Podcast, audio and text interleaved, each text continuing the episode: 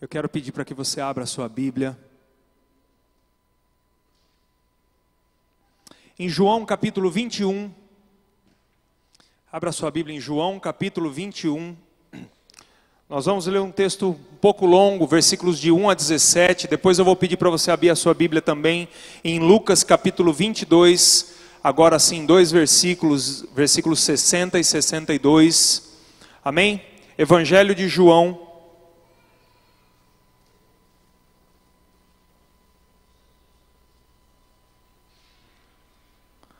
capítulo 21, versículos de 1 a 17.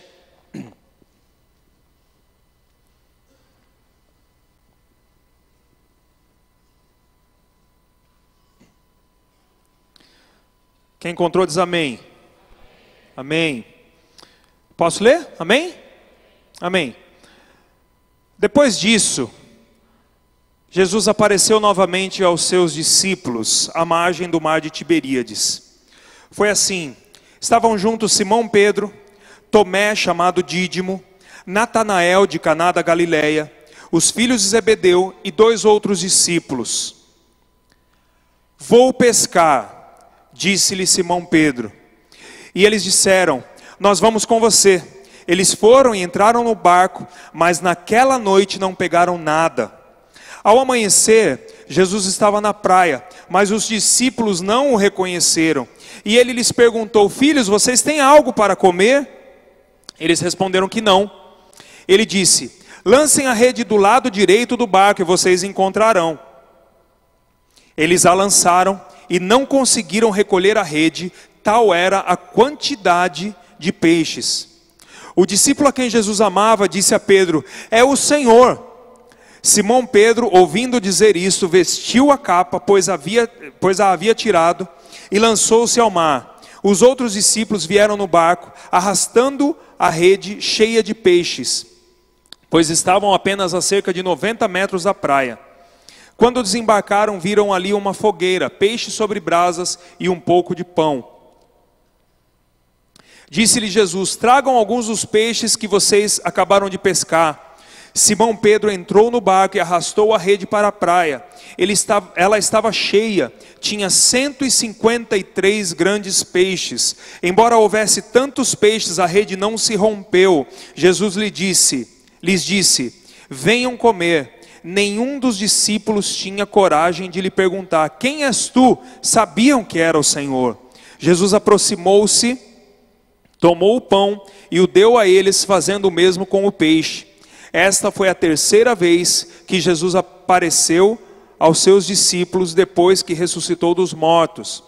Depois de comerem, Jesus perguntou a Simão, Pedro: Simão, filho de João, você me ama mais do que estes? Disse ele: Sim, Senhor, tu sabes que eu te amo. Disse Jesus: Cuide dos meus cordeiros. Novamente Jesus disse: Simão, filho de João, você me ama? Ele respondeu: Sim, Senhor, tu sabes que eu te amo. Disse Jesus: Pastorei as minhas ovelhas. Pela terceira vez, ele lhe disse: Simão, filho de João, você me ama? Pedro ficou magoado por Jesus ter lhe perguntado pela terceira vez: Você me ama? E, e lhe disse: Senhor, tu sabes de todas as coisas e sabes que te amo. Disse-lhe Jesus: Cuide das minhas ovelhas. Amém?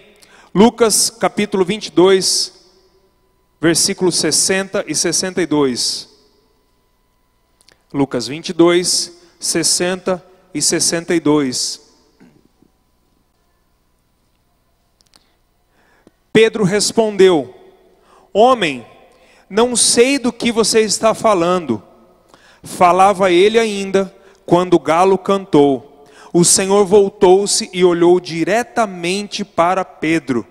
Então Pedro se lembrou da palavra que o Senhor lhe tinha dito: Antes que o galo cante hoje, você me negará três vezes. Saindo dali, chorou amargamente. Vamos orar. Querido Deus, eu te louvo, Senhor, pela tua palavra, te louvo, Senhor, pela tua presença neste lugar. Senhor, eu quero te pedir, Senhor, nesta noite que o teu Espírito, Senhor, tenha liberdade para falar ao nosso coração, Pai. Deus, em nome de Jesus, que não haja nenhum empecilho, não haja nenhum impedimento, Senhor, para que os nossos corações recebam da tua palavra. Haja, Senhor, transformação. Nós queremos, ó Deus, nós precisamos transformação nas nossas vidas. E eu sei, Senhor, nós sabemos que a tua palavra, Senhor, propõe isso para nós essa noite. Eu me coloco, Senhor, atrás da tua cruz e que apenas o teu espírito flua e fale neste lugar nessa noite, Pai, em nome de Jesus. Amém.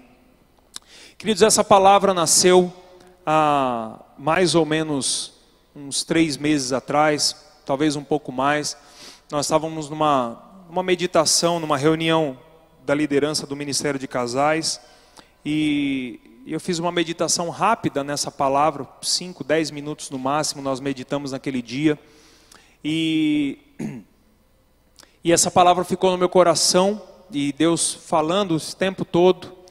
E eu acho legal, assim, eu até curto um pouco, assim, quando um pastor chega assim, na hora de pregar, e ele fala assim: Irmãos, eu tinha preparado uma palavra, mas Deus mudou a palavra. Às vezes eu, eu olho assim e falo, puxa, como eu queria que isso acontecesse comigo, porque nunca aconteceu. Né? Sempre, normalmente, eu oro, preparo uma palavra, enfim, e eu prego aquela palavra. E, e, dessa vez foi diferente, porque eu queria pregar uma outra palavra e essa palavra não saía do meu coração, ficava no meu coração ali. E, e eu senti que o Espírito Santo estava me direcionando a pregar ah, isso que eu vou pregar nessa noite para vocês. Ah, eu, a minha oração ontem, quando eu estava preparando essa palavra, é de que era para que Deus fale com você, fale no seu coração, assim como Ele tem falado comigo através dessa palavra durante essas semanas, as últimas semanas. Então, essa, essa é minha oração. Amém? Bom, Pedro é um dos meus discípulos favoritos. Aliás, ele é o meu discípulo favorito. E eu fico pensando por que, que Pedro é o meu discípulo favorito. Eu não tenho nenhum tipo de afinidade com Pedro no sentido de personalidade. Quando eu olho para Pedro, eu sou completamente diferente de Pedro. Né? Completamente diferente. Eu acho que, como dizem que os opostos se atraem, eu acho que eu sou atraído justamente por esse oposto que é Pedro. Pedro ah, é um cara diferente. Pedro é um cara que chama atenção, Pedro é um cara notável. Ali na em toda a descrição dos evangelhos, do ministério de Jesus, Pedro é um cara que faz a diferença. Pedro é o cara que fala assim: "Eu estou aqui", né? Aqui na igreja a gente tem uma série de Pedros. Tem alguns irmãos que eu olho aqui e falo assim: "Esse parece Pedro". É todo enérgico, é todo intenso e, mas eu confesso que eu não sou, eu sou muito diferente de Pedro, mas talvez por isso que isso me chame tanta atenção. Pedro era um camarada de atitudes extremas, era extremamente intenso, ele tinha sentimentos que ele não conseguia se segurar, ele na hora que vinha ele já revelava, na hora que ele pensava, na verdade ele nem pensava ele já falava, ele era cheio de contradições, inclusive no seu próprio relacionamento com Jesus. Em Mateus capítulo 16, uh, ah, Jesus chama os discípulos para perto e pergunta então para os discípulos: quem é que estão dizendo as pessoas que eu sou?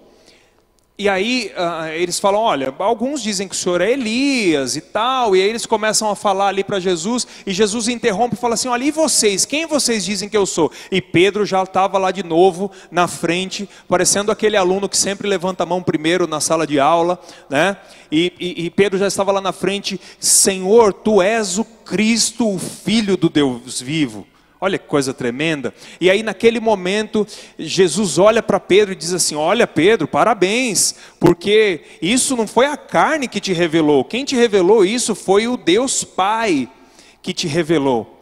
E aí, Jesus fala isso para Pedro, elogia a atitude de Pedro, a maneira como ele recebeu essa revelação do céu, de que ele realmente, de fato, era o Cristo. E aí, Jesus começa a, a, a, a discorrer de como vai ser o seu ministério. E aí, Jesus diz que é necessário que o filho do homem padeça, é necessário que o filho do homem morra. E aí, Pedro pega, chama Jesus de lado.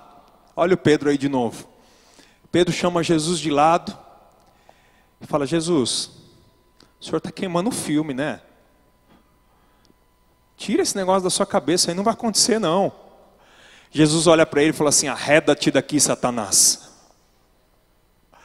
A mesma pessoa que momentos antes havia sido, recebido a revelação dos céus de que Jesus era o Cristo, o Filho do Deus vivo, no momento seguinte, Jesus estava olhando para ele e falando assim: arreda-te daqui, Satanás. Era extremo ou não era? Era contraditório ou não era? No Getsemane, os soldados chegam para prender Jesus, estava lá o Pedro de novo tira a faca ou a sua espada, não sei o que era aquilo, e corta a orelha de Malco, do soldado, e Jesus fala: basta de tudo isso, vai lá, cura a orelha do soldado. Mas Pedro estava lá na crista da onda de novo. Ah, ele era extremamente intenso, extremamente extremo, se eu posso dizer assim. Ah, pouco tempo depois, de que desse momento em que Jesus é preso. Jesus está sendo conduzido para a casa do sumo sacerdote, e a palavra de Deus diz que Pedro segue à distância. Quando eles chegam então na casa do sumo sacerdote, tem uma fogueirinha ali, Pedro trata logo de achar uma vaguinha naquela roda, e aí vai para aquela roda ali do, do, da fogueirinha e fica ali. Quando ele chega na roda, já uma mulher olha para ele e fala assim: Você é um deles. Pedro olha e fala assim: Não, não sou, não, você está enganada, você está me confundindo. E aí outra pessoa olha para ele e diz assim: Não, você é Galileu, você é um deles sim. Não, eu não sou. E aí a terceira pessoa, esse homem pega e fala assim: Não, você é um deles sim. E há um texto, não, não me lembro em qual evangelho, não sei se em Mateus ou em Lucas, que diz assim: Porque o seu modo de falar te condena. Ou seja, Pedro estava contagiado pelo jeito de Jesus naquele momento. Por mais que ele estivesse negando e tal, ele estava, ele era parecido, não tinha jeito. E aí ele olha para aquele homem e diz: Homem, eu nunca conheci esse homem, eu não sei do que você está falando. Eu imagino que Pedro deve ter dado um, um grito ali, deve ter dado uma, um, passado um pito ali naquele homem. Olha, Tira isso da sua cabeça, porque eu não sei quem é esse homem, eu não sei do que você está falando, eu não conheço esse Jesus, eu não conheço ele. E a Bíblia diz, e isso me chama muita atenção, lá no texto que nós lemos em Lucas, que no momento em que Pedro nega pela terceira vez, o galo canta, e quando o galo canta, ele olha e troca um olhar com Jesus. E a Bíblia diz: E Jesus olhou diretamente para Pedro. Você já imaginou essa imagem na sua cabeça?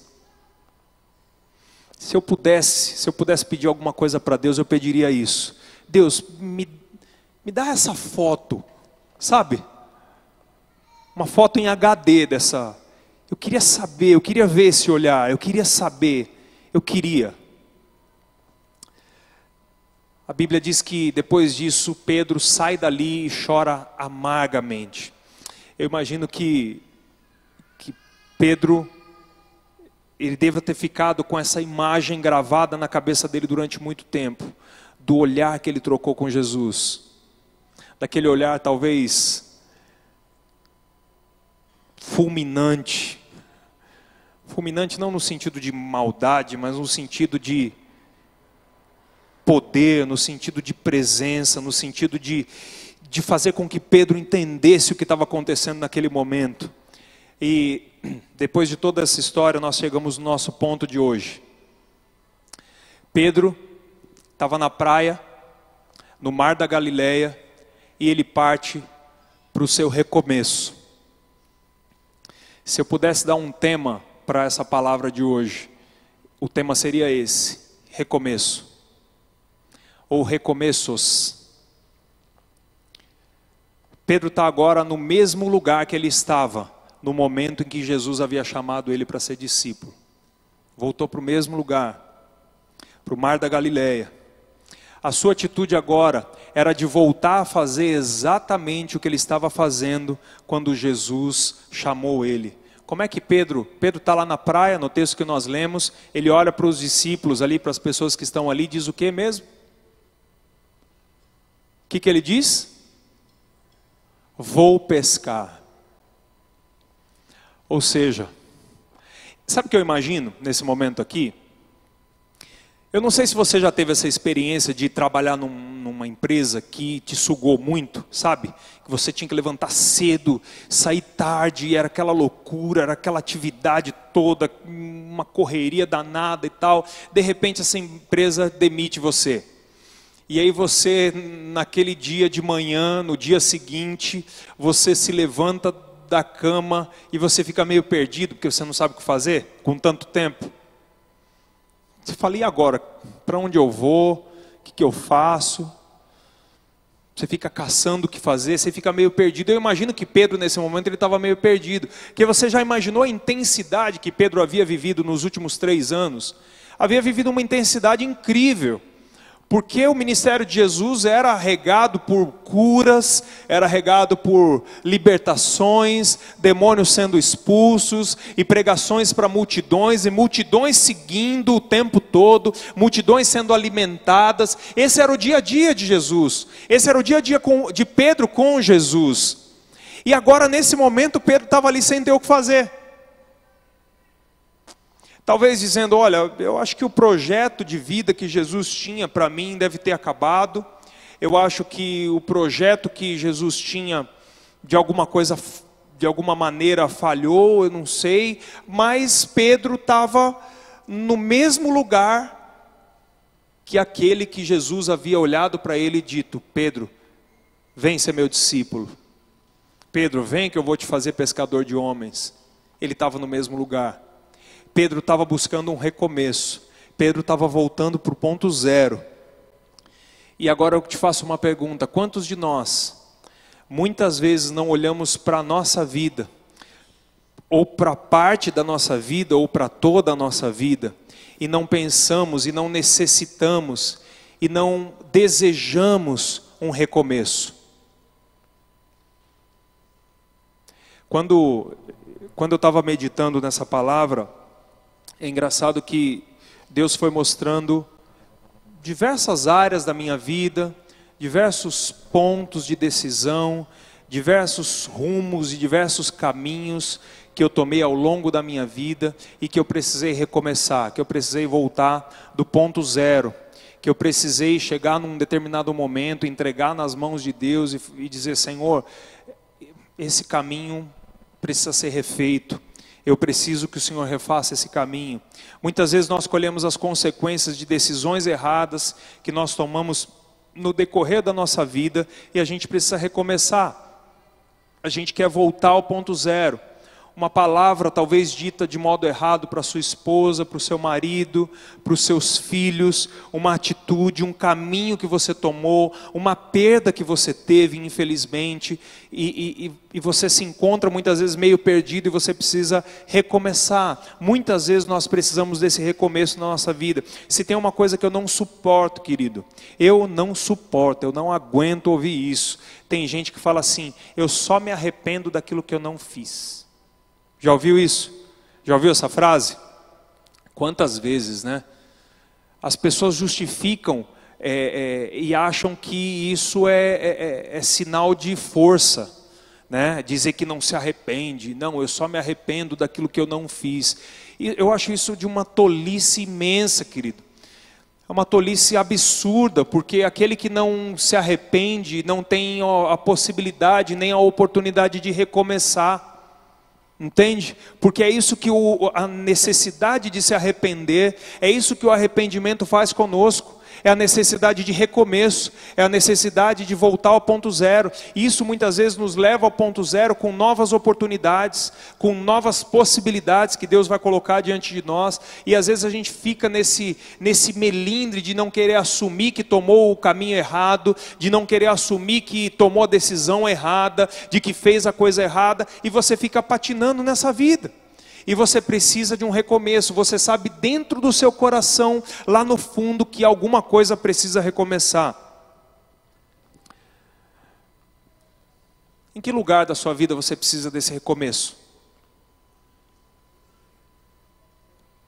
Talvez no seu, no seu casamento, talvez no seu relacionamento familiar, no seu relacionamento com os seus filhos, talvez na sua vida profissional. Nós precisamos muitas vezes de recomeços, querido. E a primeira coisa que eu descubro nessa história de Pedro, acompanhando e, e, meditando na história de Pedro, a primeira coisa que eu descubro é que é possível recomeçar. Que a possibilidade de grandes e novas oportunidades é algo que Deus coloca diante da nossa vida.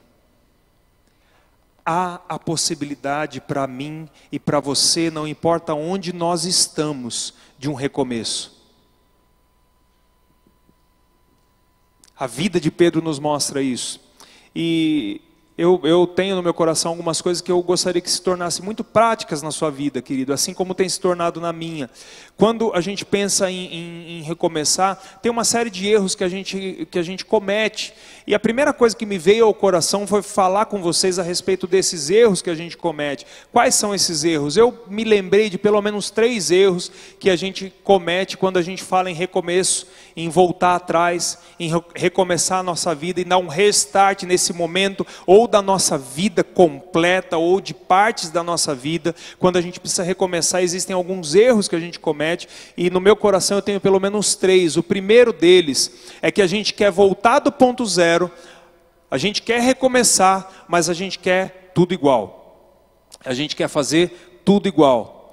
Eu acho engraçado que Pedro, ele volta exatamente no mesmo ponto, exatamente no mesmo mar, talvez até na mesma praia talvez até no mesmo horário, com a mesma, com a mesma, o mesmo modus operandi, né? o mesmo jeito de agir. Ele volta para pescar de noite. É, e, e, queridos, eu, eu sou um cara que eu pesca e eu a gente não se combina.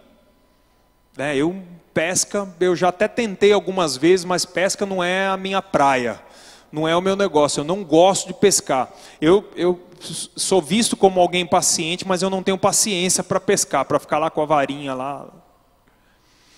Já tem alguns irmãos aqui da igreja que adoram. Tem uns irmãos aqui que fazem até caravana aí, alto mar e tal, final de semana inteiro pescando. Tem uns caras que são até meio profissional, Fabinho, né, Fabinho? Aê, Fabinho! Tem uns que vão lá só para passar mal. Haja draminho para esse povo. Eu, isso é sofrimento demais para mim, querido. Eu prefiro ficar assistindo Netflix. Uh, e aí é o seguinte, eu fui pesquisar, eu não manjo nada de pesca, eu fui pesquisar por que, que os pescadores gostam tanto de pescar à noite. E num, num blog de pescaria lá, os pescadores aqui de plantão podem me ajudar com isso, se é verdade ou não, eu não sei. Estou vendendo peixe que eu comprei, quase literalmente.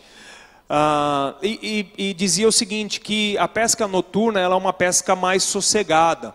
Então os peixes estão mais calmos.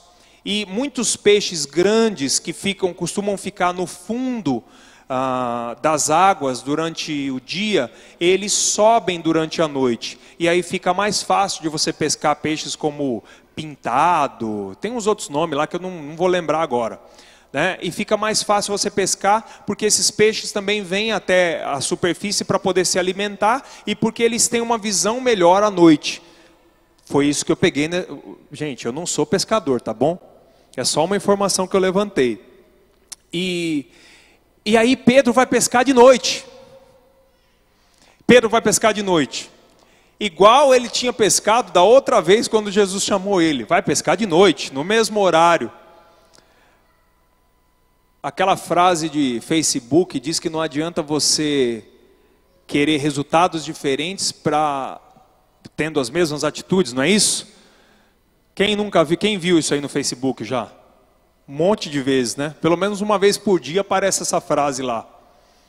Uh, Querido, não adianta a gente querer recomeçar a nossa vida se a gente quer tomar as mesmas atitudes, quer tomar os mesmos caminhos, as mesmas decisões. Não adianta você querer começar do zero desse jeito. A gente enfrenta muito em aconselhamento isso, que muitas vezes as pessoas estão passando por problemas, passando por dificuldades, elas dizem: Olha, pastor, eu preciso de uma direção, eu preciso de uma ajuda, eu preciso de um aconselhamento, eu preciso de que o Senhor me dê uma outra visão da, da situação, e aí você conversa, aquele irmão está muitas vezes ou com um problema no casamento, ou com um problema financeiro, enfim, problema ministerial, e, e, e aí você chega conversa com aquele irmão e ele espera que você tenha uma varinha mágica, que você estale os dedos e faça a oração da fé, e quando você fizer a oração da fé, ele vai sair da sala completamente transformado. Mas ele não quer mudar de atitude ele não quer mudar de pensamento, ele não quer tomar um rumo diferente, e ele quer que as coisas mudem sobrenaturalmente. E isso é um erro, querido, porque as coisas só vão mudar na nossa vida se a gente recomeçar, mas se a gente recomeçar de um modo diferente. Se você recomeçar, mas você fizer as mesmas coisas, você vai ter os mesmos resultados. Por mais que você ore, por mais que você clame, por mais que você entregue a sua vida a Jesus, existem algumas coisas que o Senhor está esperando que você tome uma atitude diferente que Ele já te direcionou, Ele já disse: meu filho, não é por esse caminho que eu quero que você siga, eu quero que você siga por esse outro caminho, mas você insiste em seguir nesse caminho que Deus está dizendo que Ele não quer que você siga, e você quer que as respostas e os resultados sejam melhores do que foram da primeira vez, e isso não vai acontecer, querido, isso não vai acontecer. Se você quer voltar ao ponto zero, siga o exemplo do, ou melhor, siga o conselho de João à igreja de Éfeso, em Apocalipse capítulo 2. Lembra, pois, de onde caíste, arrependa-se e volta a praticar as obras que você praticava lá no começo. Se não tiver mudança de comportamento, querido, não adianta voltar do zero não adianta um recomeço se você não tiver coragem para tomar decisões diferentes. Esse é o primeiro erro. O segundo erro, nós sentimos às vezes tanta culpa pelas decisões que a gente tomou que a gente não se permite recomeçar. Às vezes a gente vive carregado de culpa. Eu até entendo, querido, e, e isso é uma verdade para mim que a culpa é um instrumento de Deus também. Eu entendo que a culpa é uma maneira que Deus usa para nos levar ao arrependimento. Quando a gente não se sente culpado nunca, a gente não se arrepende nunca. Para se arrepender é preciso sentir a culpa.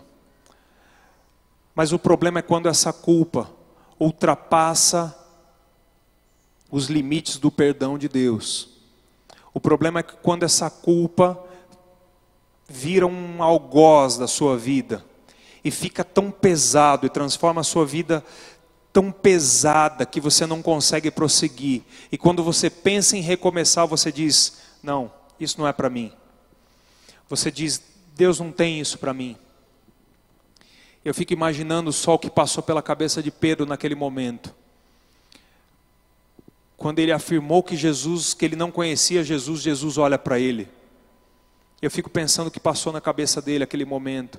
Eu fico pensando que ele deve ter imaginado o seguinte: puxa vida, até pouco tempo atrás eu estava dizendo, Cristo, tu és o Filho do Deus vivo. Até pouco tempo atrás, as multidões estavam sendo alimentadas e eu estava ali. Até pouco tempo atrás eu vi grandes milagres eu vi o poder de Jesus se manifestando e o reino dele sendo instaurado na terra. Eu vi tudo isso. E eu acabei de negar tudo isso. Já imaginou a culpa que Pedro sentiu? Você já imaginou o peso que ele sentiu?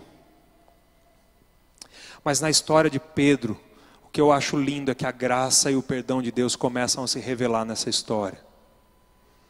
É isso que eu acho lindo, querido. Quando a graça vem, e não interessa o que nós fizemos, não interessam as atitudes que nós tivemos, não importa os caminhos que nós tomamos, a graça de Jesus vem e vem superabundando na nossa vida, e há o perdão, e há a restauração, e há uma novidade de vida, e Deus vai nos fazendo novos, e vai fazendo recomeços na nossa vida. Eu acho incrível isso, querido. Eu acho que quem é que pode experimentar isso senão nós? Aleluia. Tem um irmão, um irmão que se converteu muitos anos atrás aqui na igreja. Ele, a família não mora mais aqui. A família mora mora no interior. Muitos anos ele já mudou. E, e esse homem, ele tinha, antes de conhecer Jesus, ele vivia uma vida dupla. Ele tinha uma família e vivia com uma amante também. E aí um belo dia ele estava numa estrada com essa mulher e sofreu um acidente. E essa mulher morreu nesse acidente. Naquele momento a vida dele, a vida dele virou de ponta cabeça, virou um caos. Caos, todo mundo descobriu, era, era, virou aquele caos. Os filhos e tudo mais. E nesse momento Jesus chega até ele. Nesse momento ele conhece a Jesus. Querido, eu não, não consigo contar aqui com todos os detalhes, mas a maneira como esse homem se apaixonou por Jesus e a maneira como Jesus reescreveu a história desse homem, restaurou a família, restaurou os filhos, hoje ele já tem netos. Ele falava de Jesus com uma propriedade, falava de Jesus com uma vontade, com um ânimo, com um desejo, com uma alegria, que era uma coisa incrível, querido era um sentimento que só tem aquele que teve a oportunidade e a graça de Jesus na sua vida, a ponto de poder ter recomeçado a sua vida. Não permita, querido, que a culpa, não permita que o peso, por pior que tenha sido a sua atitude, não permita que isso te impeça de recomeçar. Recomece, recomece, vá em busca desse recomeço. O terceiro erro que nós cometemos. Nós achamos que só tem coisas novas e um recomeço para a gente como a gente. É, sabe aquela síndrome de filho pródigo? Ou melhor, do irmão do filho pródigo? Eu olho para Pedro e Pedro era esse cara doido, Pedro era esse cara maluco, espontâneo até demais, que passava dos limites a todo momento. Diferente de João, João era o discípulo que Jesus amava, né? Eu imagino que João era mais quietinho, João era mais mais tranquilo, mais calmo. Era diferente. E a gente acha que Deus só tem recomeços para a gente como João e não para a gente como Pedro. Querido, Deus tem recomeços para todo mundo. Não adianta a gente olhar e fazer igual o irmão do filho pródigo e dizer assim: olha aí, ó, foi lá, torrou, acabou com a grana da família, pegou os bens aí, ó, torrou tudo aí, vem agora aí, e o pai quer fazer isso aí por ele. Festa. Eu estou aqui o tempo todo, nunca fumei nem um cigarrinho, nunca usei droga, eu nunca me meti com pornografia, eu, eu, eu nunca falei nenhum palavrão. E olha aí, ó, olha o que Deus faz com esse aí, esse cara aí a escória da sociedade. Olha aí o que Deus faz com um cara desse. E às vezes a gente imagina isso, que, que Deus só tem coisas novas e só tem recomeços para gente como a gente. Gente que afinal de contas não foi tão ruim assim, né? Não é mesmo? A gente olha e começa a desconfiar da obra de Deus na vida das pessoas.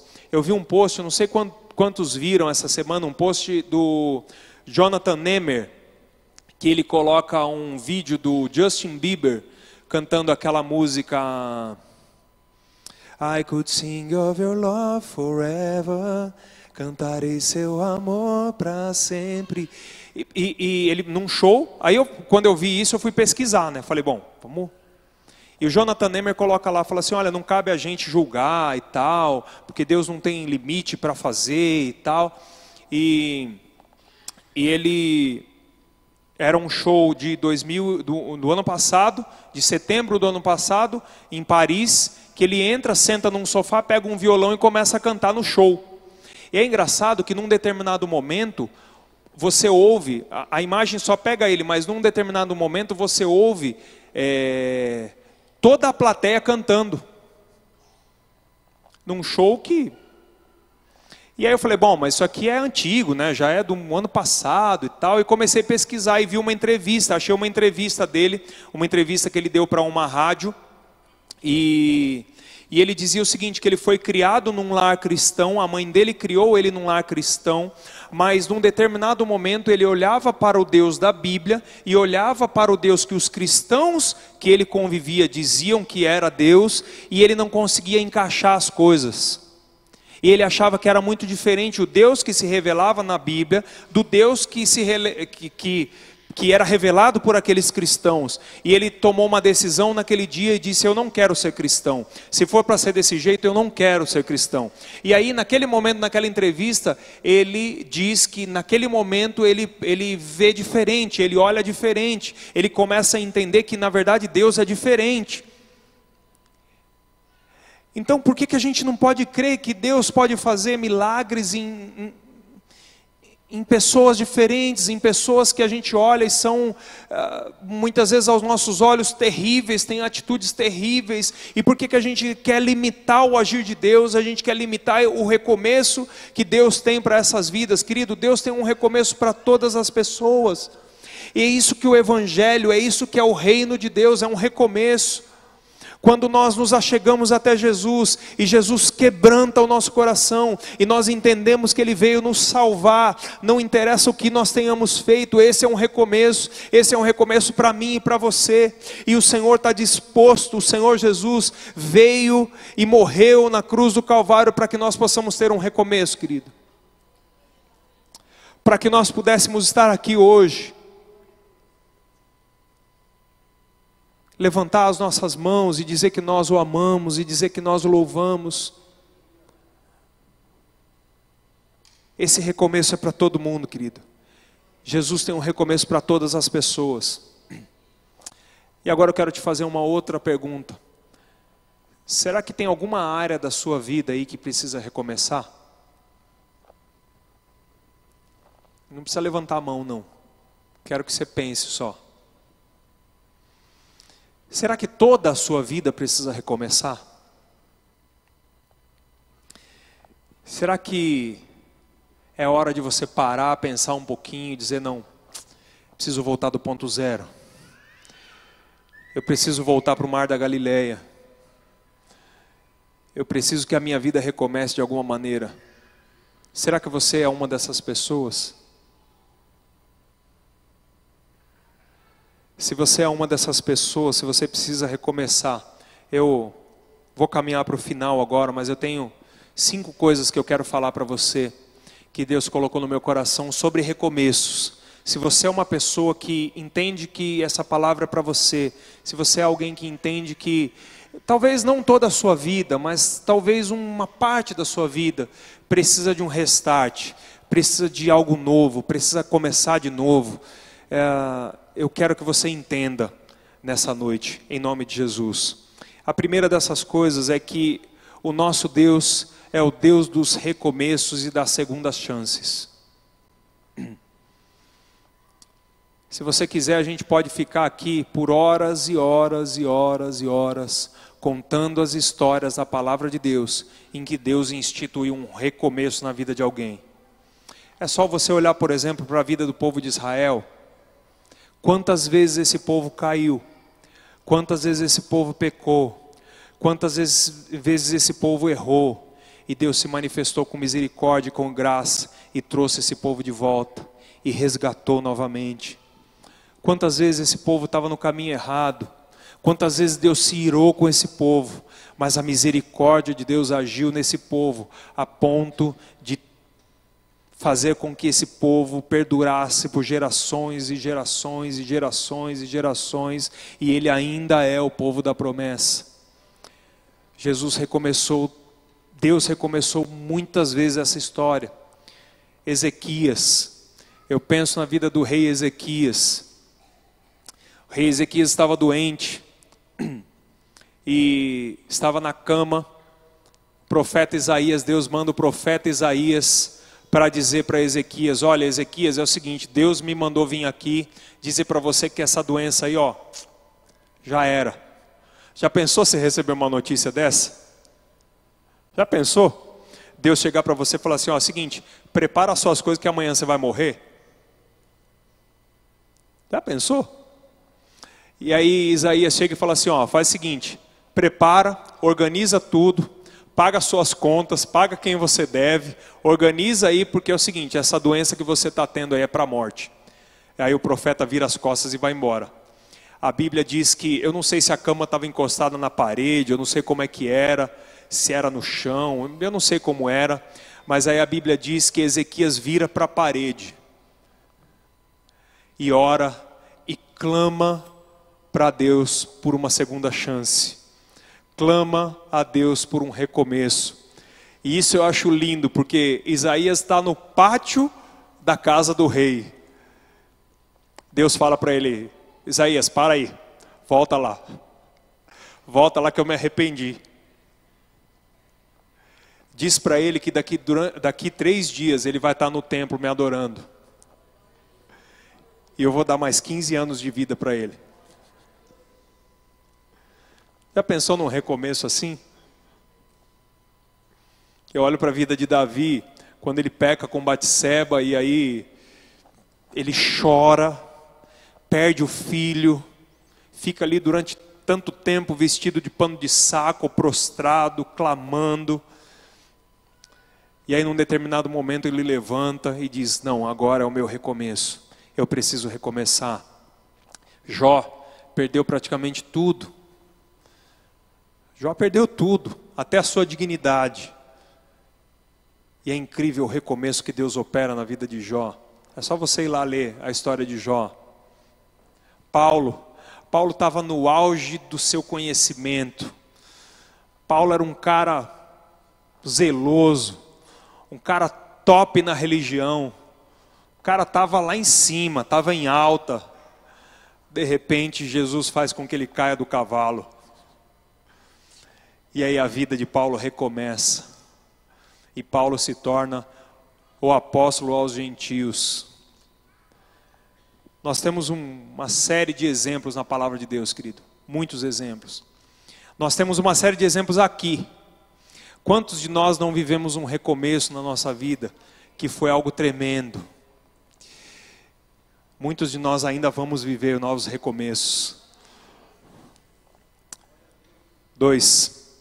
Sua oportunidade, sua oportunidade de recomeçar é hoje.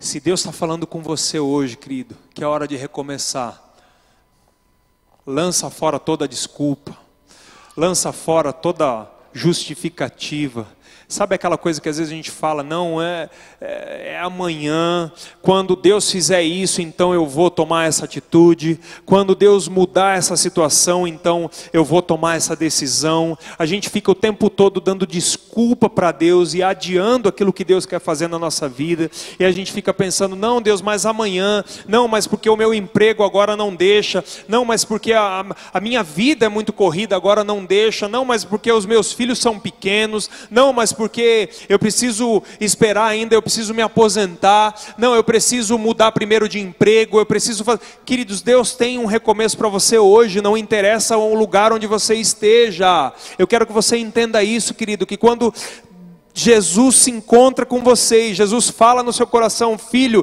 eu tenho um recomeço para a sua vida. Ele não falaria isso se não fosse para agora, se não fosse imediatamente. Eu acho incrível, porque quando uh, João olha para a praia e diz: Pedro, é o Senhor que está lá. Pedro não tem nenhum tipo de melindre, ele não, não, não se priva disso, ele simplesmente coloca a, pra, a, a capa e se joga na água e vai correndo. Ele não podia esperar remar, ele não podia chegar, esperar o barquinho chegar na praia. Ele tinha que chegar logo. Ele estava ansioso por esse recomeço, querido. Esteja ansioso por esse recomeço na sua vida. Se Deus está falando no seu coração que Ele tem um recomeço para a sua vida, querido, é hoje. É hoje, querido. Entenda isso em nome de Jesus. O meu clamor nessa noite é para que você entenda, para que entre no seu coração que não é para adiar, é para hoje é para agora. Deus tem urgência. O Senhor Jesus tem um recomeço agora na sua vida. Agora na sua vida. Pedro fica maluquinho nessa hora. Porque ele se joga na água e ele vai até Jesus, e aí Jesus fala assim: traz alguns peixes, e aí ele volta para o barco e, e, ajuda na rede. Pedro fica. Já viram aquele Desculpa, querido, eu só consegui lembrar disso. Me perdoe se você é, se você não gostar do meu exemplo. Mas você já viu aqueles cachorrinho pequenininho, sabe? Que você fica o dia inteiro fora de casa e quando você chega em casa ele fica que nem um louco correndo para lá e para cá e ele vem em você e depois volta e corre e pega alguma coisa e tal. Eu imagino Pedro desse jeito. Me perdoa, querido, eu não consegui imaginar um outro exemplo. Eu imaginei Pedro desse. Pedro faz exatamente isso. Ele se joga na água, ele vai até Jesus, depois ele volta para pegar os peixes, depois ele volta de novo. Então ele fica indo e voltando, ele fica maluco, ele fica doido. Pedro é esse camarada que está doido. Sabe por quê? Porque ele entende que a oportunidade que ele esperava para recomeçar, ele está com aquela imagem do olhar de Jesus na cabeça, desejando por uma nova oportunidade, para que ele faça diferente. Ele quer uma nova oportunidade. Então quando ele quando ele entende que é Jesus, quando alguém diz para ele é Jesus que está ali na praia, ele não quer nem saber se ele não está enxergando, ele não quer nem saber se João estava talvez delirando, ele não quer saber, ele se joga na água e vai lá. Esteja ansioso por isso, querido. Esteja ansioso por esse começo. Se existe uma ansiedade boa para você ter na sua vida é ansiar para que o Senhor Jesus faça uma obra de recomeço na sua vida. Esteja ansioso por isso em nome de Jesus. Seja extravagante se for possível. Se você quiser chorar, chore. Se você quiser clamar, clame. Se você quiser gritar, grite. Se você quiser se levantar, se levante, porque esse é o momento do teu recomeço. Não se poupe nesse momento, querido. Se lance para esse recomeço em nome de Jesus. 3. Um recomeço aos moldes de Jesus traz grandes pescarias. Grave isso no seu coração. Um recomeço aos moldes de Jesus traz grandes pescaria, pescarias. Sabe qual a nossa grande dificuldade de recomeçar? É porque a gente começa a pensar: puxa, mas eu vou perder tudo aquilo que eu já construí. Se eu vou voltar do ponto zero, puxa vida, tanto tempo nessa empresa que eu já construí uma carreira, eu já construí uma vida, faz tanto tempo que eu estou assim, eu não vou recomeçar não, eu vou perder tudo aquilo que eu já conquistei. Deixa eu te falar uma coisa, Deus não faz nada incompleto, querido. Deus não faz nada incompleto. Um determinado momento, Jesus está na praia. Antes, no começo do ministério de Jesus, Jesus está na praia, as multidões vão chegando, e Jesus vai dando um passo para trás. Jesus vai recuando, recuando, e o mar está aqui atrás dele. Daqui a pouco Jesus olha um barco assim, do lado um homem chamado Simão Pedro, lavando as redes, porque tinha pescado a noite inteira e não tinha pegado nada. Olhem as semelhanças. Ele olha para aquele homem e diz assim: Olha, me leva aqui um pouco mais para dentro. A Bíblia diz que Pedro leva Jesus até um pouco mais para dentro do mar. Jesus se assenta no barco e prega para aquela multidão. Quando termina a pregação, Jesus olha para Pedro e fala assim: Me leva ali para as águas mais profundas eu quero ir até ali. E quando ele chega nas águas mais profundas, Jesus fala para ele: lança a rede. E Pedro fala assim: Olha, Senhor, a gente já pescou a noite inteira, faça-me o favor, né? A noite que os peixes estão enxergando mais, a noite que os peixes estão. Vem aqui em cima para comer, a noite que é melhor para pescar, porque os peixes estão mais sossegados. A gente já pescou a noite inteira, agora o Senhor quer que eu lance a rede de novo. Bom, sob a tua palavra eu vou lançar a rede. A Bíblia diz que os barcos quase afundam, porque eles não conseguiam segurar as redes, eles pediram ajuda para os barcos ao redor, venham aqui nos ajudar. Nesse momento, Jesus olha para Pedro e fala: Pedro, eu vou fazer de você pescador de homens. Esse foi chamado de Pedro. Três anos depois, Pedro vivia um recomeço com uma grande pescaria de novo, porque ele tinha de novo passado a noite sem pescar nada. E, e de novo Jesus olha para ele e fala: lança a rede. 153 grandes peixes eles pescaram aquele dia. Ele pescou aquele dia. Esse recomeço foi com uma pescaria boa também. Foi com uma grande pescaria. Deixa eu te falar uma coisa, Deus tem grandes coisas para esse seu recomeço, querido. Não fica pensando que você vai perder, não fica pensando se Ele está te direcionando para esse recomeço. Saiba que Ele sabe o que você precisa. Aquilo que você conquistou não há de ser nada diante daquilo que Ele há de fazer ainda por você, na sua vida, querido. Ele há de trazer grandes frutos, grandes pescarias para esse seu recomeço. Aleluia. Glória a Deus. Aleluia. Quarto ponto. Quando Jesus quer um recomeço na sua vida, o negócio dele não é com quem está do seu lado. O negócio dele não é com a sua esposa, não é com seu marido, não é com seus filhos, não é com teu patrão, não é com com os teus parentes. Eles podem eventualmente até receber os frutos desse recomeço, mas quando Jesus quer um recomeço com você, é com você. Marcos capítulo 16, versículo 7.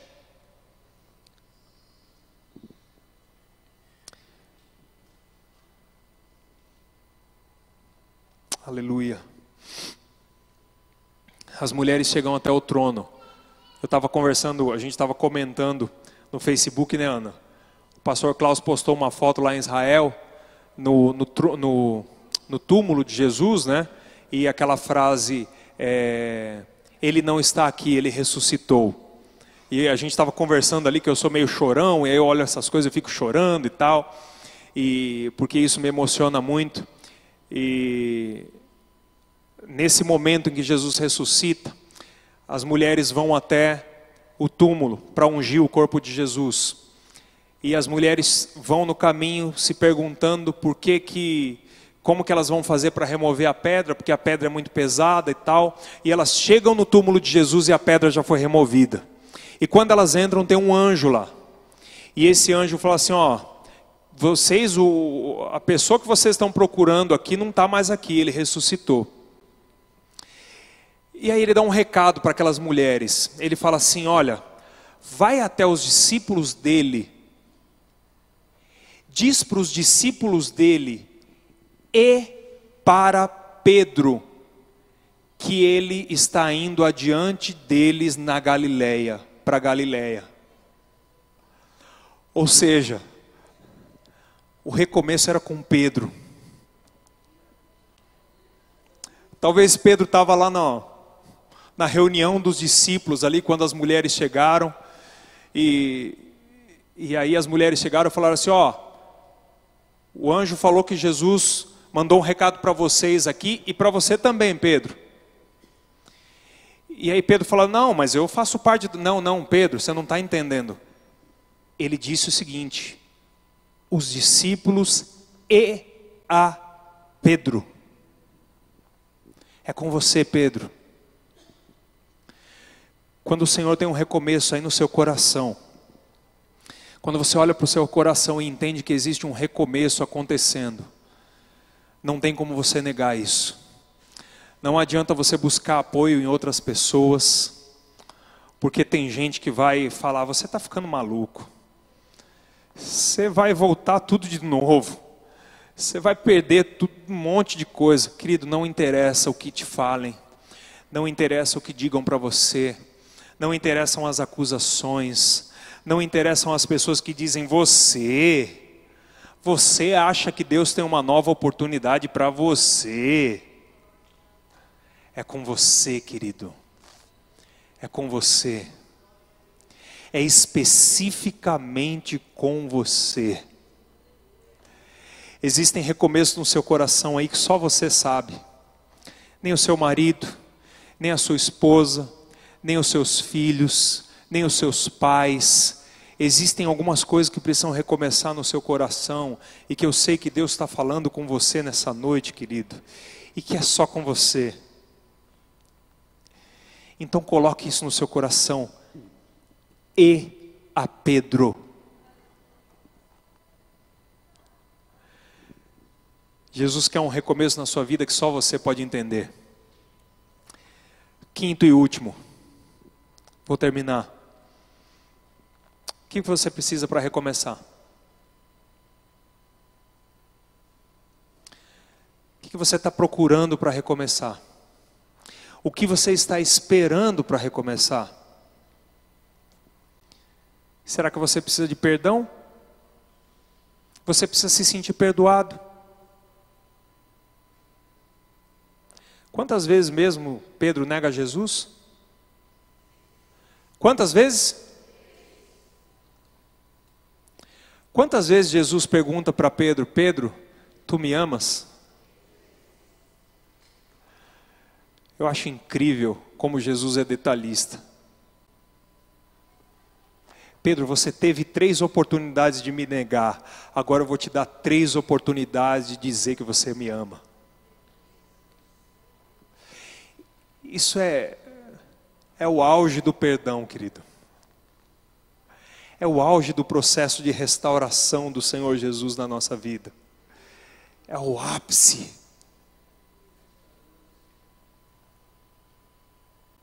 Três vezes, Pedro tem a oportunidade de olhar para Jesus: Jesus, eu não vou te negar, não, eu te amo.